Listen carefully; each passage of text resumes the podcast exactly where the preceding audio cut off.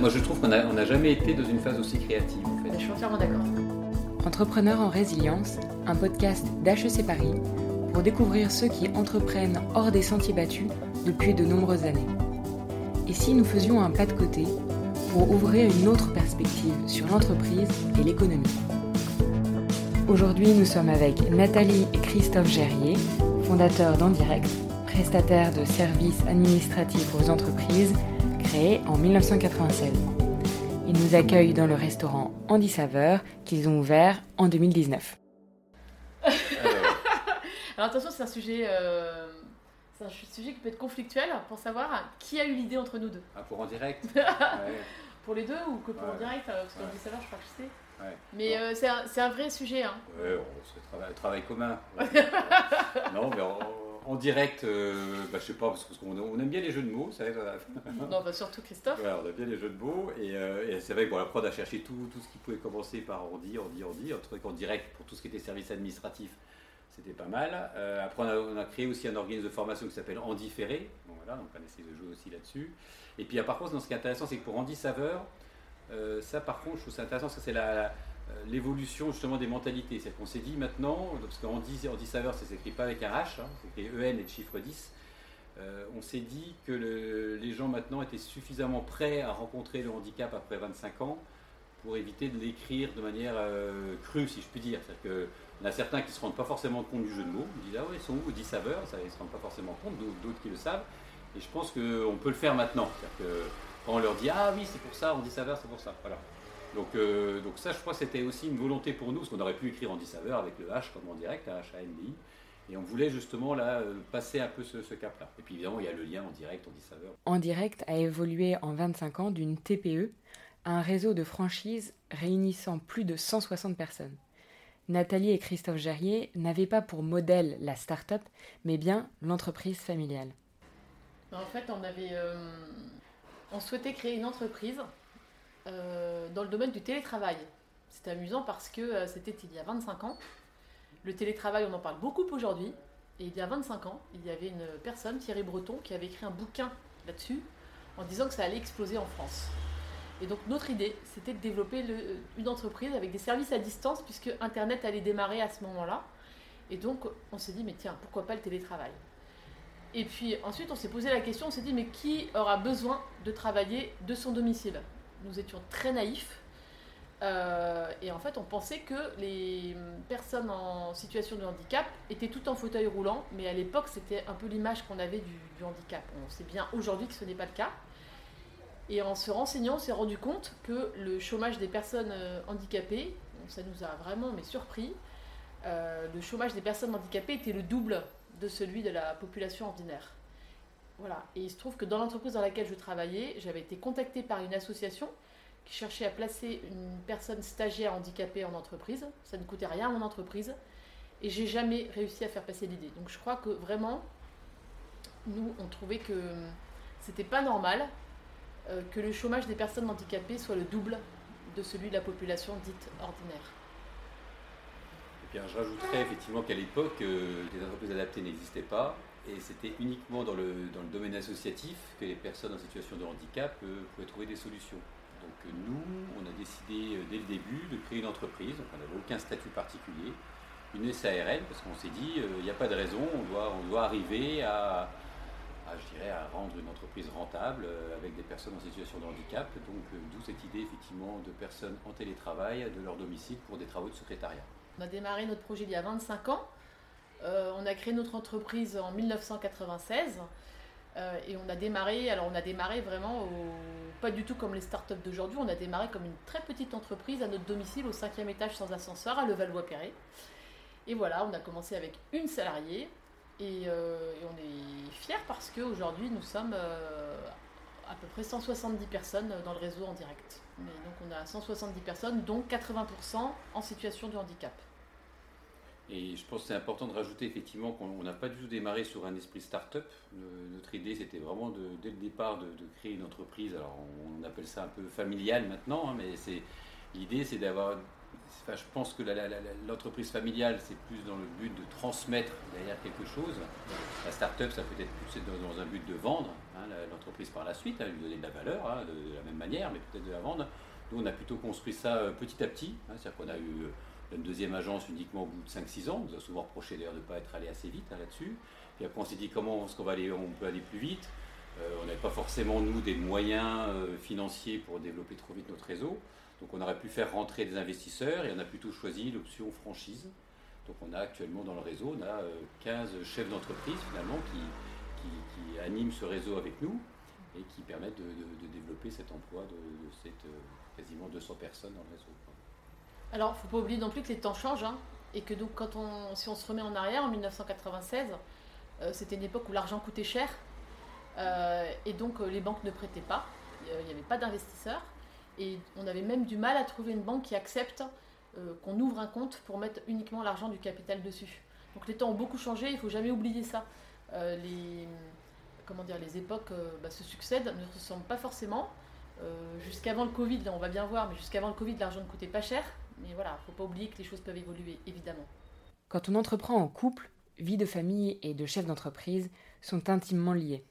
Ils nous partagent leur expérience. Nous sommes un couple, d'accord, c'est particulier hein, euh, dans le monde de l'entrepreneuriat. Euh, nous sommes un couple donc euh, créateur et dirigeant en fait ensemble. Hein, on est vraiment, on dirige nos, entreprises ensemble. On a une famille, on a eu des enfants, et il se trouve que nous-mêmes, cinq ans après avoir eu, après avoir créé l'entreprise en direct, on a eu un, fils en situation de handicap qui, est porteur de trisomie 21. Et donc ça nous a évidemment plongé à titre personnel également dans le monde du handicap, cette fois-ci du handicap mental. Euh, et on a ouvert un restaurant, donc là où on est aujourd'hui, le restaurant Andy Saveur, il y a un an, et on a eu pour objectif cette fois-ci d'employer euh, surtout des salariés en situation de handicap mental ou cognitif. Pourquoi? Parce que c'est la première discrimination à l'embauche dans le monde. Je vais vous donner deux, chiffres. 1% euh, de personnes porteuses de trisomie 21 travaillent en milieu ordinaire en France et 2% de personnes autistes travaillent en milieu ordinaire en France. Voilà. Et nous, on trouve que c'est une grande injustice. Petite explication du vocabulaire propre aux entreprises inclusives et illustration concrète au sein d'Endirect. Alors l'entreprise adaptée fait partie du milieu ordinaire de travail. Le milieu ordinaire, ce sont toutes ces entreprises qui dépendent du ministère du Travail, à contrario des ESAT, qui sont des associations qui dépendent du ministère de la Santé, puisqu'elles font partie du médico-social. Voilà nous, on a envie de. En tout cas, on est encore plus motivé, je crois, pour, euh, pour que cette injustice n'en soit plus une. Euh, moi, ce qui me paraît intéressant, euh, c'est la, complémentarité. C'est-à-dire que nous, on s'aperçoit depuis 25 ans qu'on a des personnes en situation de handicap et que finalement, ça nous a obligés quelque part à, trouver des complémentarités entre nos salariés. moi, je me souviens très bien de Julie qu'on avait embauchée qui était malentendante. Mais par contre, aucun problème de réflexion, elle maniait très bien Excel. Donc elle aidait euh, Sophie, qui elle, pour elle c'était peut-être plus compliqué de, travailler sur Excel, mais par contre Sophie pouvait euh, téléphoner euh, et répondre aux clients, ce que ne pouvait pas faire Julie. Et, donc du fait du handicap, on était obligé de trouver ces complémentarités, sinon ça ne pouvait pas fonctionner. Et je pense que même pour une entreprise qui veut se créer, mais il n'y a pas la notion de handicap, il faut aussi jouer sur cette complémentarité, parce que ça, responsabilise les gens, les salariés, ils se rendent compte qu'ils peuvent euh, s'aider entre eux sur certaines tâches. Et ça, c'est toujours une chose, une chose importante. Et ça, là-dessus, je pense que c'est une, clé de succès dans l'entreprise en, général. Et puis, j'ai même envie d'ajouter autre chose, c'est que euh, ça apporte énormément euh, aux chefs d'entreprise que nous sommes. Je vais vous dire un truc, c'est quand même dix fois plus facile d'apprendre des maths à quelqu'un qui a fait, à un étudiant qui a fait HEC, qu'à un jeune qui est porteur de trisomie 21. Parce qu'il va falloir que vous vous adaptiez vous complètement et que vous adaptiez votre cerveau. Euh, c'est à vous, en fait, de faire fonctionner votre cerveau pour vous dire, mais comment je vais faire pour lui apprendre quelque chose? Et donc, dans la vie professionnelle, être avec des gens, finalement, euh, qui ont des, euh, des, différences, être avec des personnes qui ont peut-être des difficultés d'apprentissage, des, des, enfin, voilà, des choses de ce genre-là, finalement, c'est hyper valorisant parce que quand on y arrive, bah, c'est un, pas, euh, c'est un succès euh, qui nous a fait, nous, ouais, nous transcender, j'ai envie de dire. Voilà. D'ailleurs, c'est notre, notre leitmotiv dans notre restaurant, hein, c'est le, resto qui s'adapte parce qu'il y a une adaptation aussi bien nous, je dirais effectivement vis-à-vis de nos salariés, comme disait Nathalie, il y a également l'adaptation de nos clients. Tous les clients qui viennent de notre restaurant, bah, ils, doivent savoir que peut-être euh, ça va prendre un petit peu plus de temps pour être servi, ou alors il va falloir, il va falloir accepter que la part de tarte soit peut-être un petit peu plus grande pour l'un et puis un peu plus petite pour l'autre, enfin voilà, donc ce genre de choses. Et, à partir de ce moment-là, tout se passe très bien. C'est-à-dire qu'il faut que les gens soient quand même prévenus, effectivement, pour pas qu'il y ait une surprise un peu, un peu désagréable, si je puis dire. Mais à côté de ça, il va y avoir le sourire de Louis à l'entrée qui va, qui va, qui va vous accueillir. Ce n'est pas forcément le cas dans tous les restaurants. Et puis Louis, le lendemain, peut-être qu'il sera de mauvaise humeur, donc il ne fera pas sourire forcément. Mais je veux dire, c'est important, c'est l'adaptation effectivement de la clientèle aussi, hein, vis-à-vis d'un restaurant euh, qui, il n'y a pas de raison, ne peut, doit pouvoir fonctionner d'un point de vue économique, hein, parce qu'il ne faut pas se, cacher. une entreprise adaptée a également des aides pour compenser le handicap. Hein. donc après, c'est simplement trouver la, bonne recette, si je puis dire, pour que, pour que le restaurant fonctionne. Et d'ailleurs, euh, nos salariés eux aussi s'adaptent, hein, parce que euh, évidemment, euh, tout le monde s'adapte en fait, et nos salariés s'adaptent puisqu'ils vont s'adapter au métier, s'adapter euh, à l'exigence qu'on va avoir, et ils vont évidemment, ce qui est super chouette, c'est donc du coup de les voir progresser, s'épanouir, et puis bah, être en position de réussite en fait. Et puis enfin, je dirais, ben, nous, il a fallu depuis trois mois qu'on s'adapte aussi hein, avec, ce fameux confinement. Donc, euh, donc euh, on a revu nos recettes, on a revu notre offre pour que ce soit plus facile pour faire de, l'emporter notamment. Euh, on a revu notre organisation, parce qu'avant les gens pouvaient se servir, les clients pouvaient se servir dans des grands saladiers, là évidemment c'est pas possible, donc il fallait qu'on les serve. donc, on, a, on a dû également nous-mêmes nous s'adapter et puis revoir un peu notre, notre organisation pour, pour cette période un peu, un peu compliquée. Donc ce que je voulais ajouter, c'est que donc, notre restaurant Andy Saveur faisait auparavant des tartes. On a confiné nos tartes, ça veut dire qu'on les a fermées. Et aujourd'hui, on fait euh, des empanadas à la française. C'est vraiment une invitation au voyage et au pique-nique. Et euh, ben voilà, ce sont des chaussons gourmands salés avec des très bonnes recettes, des très bons produits. Tout est fait maison. On invite tout le monde à venir nous voir. Pendant la crise, les fondateurs d'Indirect et d'Andy Saveur sont passés de la sidération à la créativité le couple d'entrepreneurs nous raconte.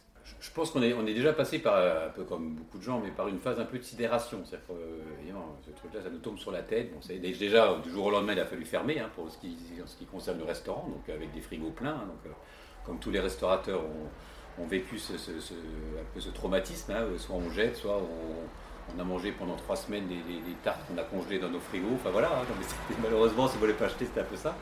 Donc, euh, donc ça, c'est la première phase un peu de sidération. Euh, après, on s'est un peu, posé parce que je pense qu'il y avait besoin de, prendre un peu de recul, de se reposer pour être en forme justement pour la suite.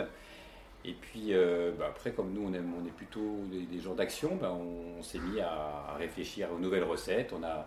Notre, chef, cuistot, de toute façon, était chez lui, donc on ne pouvait pas lui demander grand-chose, hein, c'était pas évident. Donc nous-mêmes, on, s'est mis au fourneau, on a testé des, des recettes. Euh, on a eu des idées euh, familiales, notamment à propos des empanadas. On dit, ah bah tiens, pourquoi pas? Et puis euh, deux jours après, on faisait nos premiers empanadas chez nous. On les prenait en photo euh, sur notre pelouse, dans notre jardin, parce qu'effectivement, il fallait des photos pour notre site internet. Donc, on n'avait pas de quoi payer un, photographe. En plus, il était confiné chez lui, photographe. Donc, on a pris nous-mêmes nos photos sur notre, table de jardin. Et puis voilà, on a mis ça sur notre site internet. Et puis, on s'est dit, bon, on va voir ce que ça, donne. Quoi.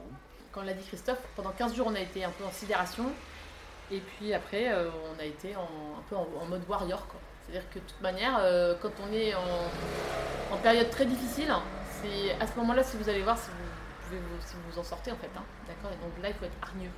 Et donc pour moi, euh, ça veut dire qu'on s'est concentré sur l'essentiel. Donc il faut, il faut se défaire des fioritures, se concentrer sur l'essentiel qui est ben, il faut vendre.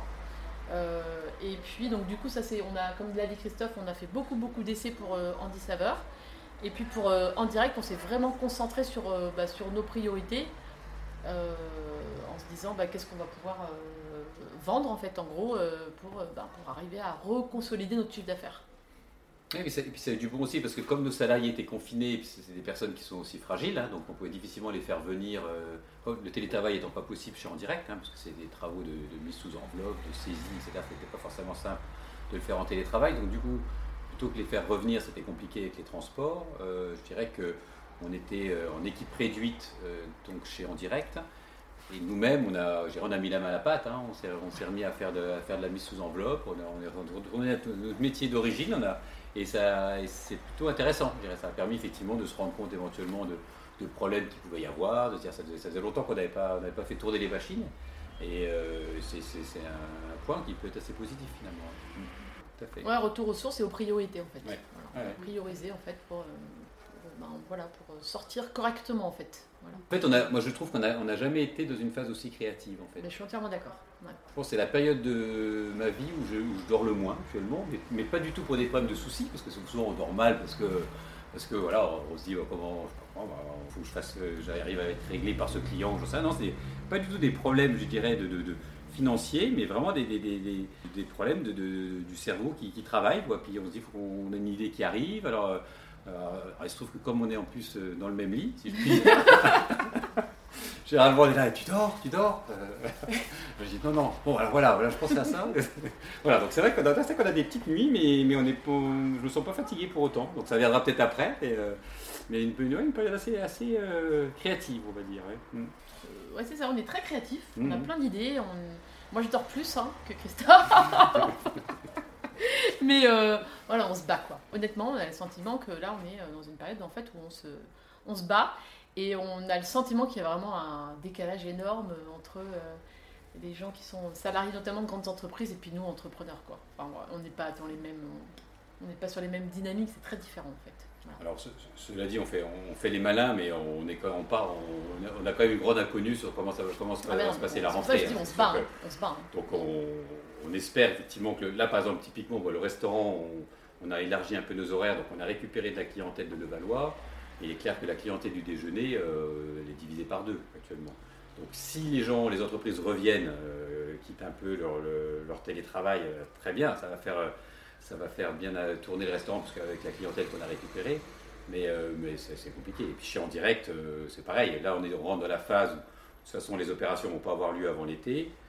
Et donc, on espère qu'à la rentrée, il n'y aura pas trop de coupes budgétaires pour les, budgets marketing et que la fin de l'année, qui est quand même une grosse période pour nous, se passera bien. Et ça, c'est, on est un peu dans l'inconnu parce que c'est une crise que jamais personne n'a connue. Hein, euh, donc, c'est un peu, un peu complexe. Hein. Mais c'est pour ça qu'on est dans la bataille, quoi. Voilà. Bien sûr.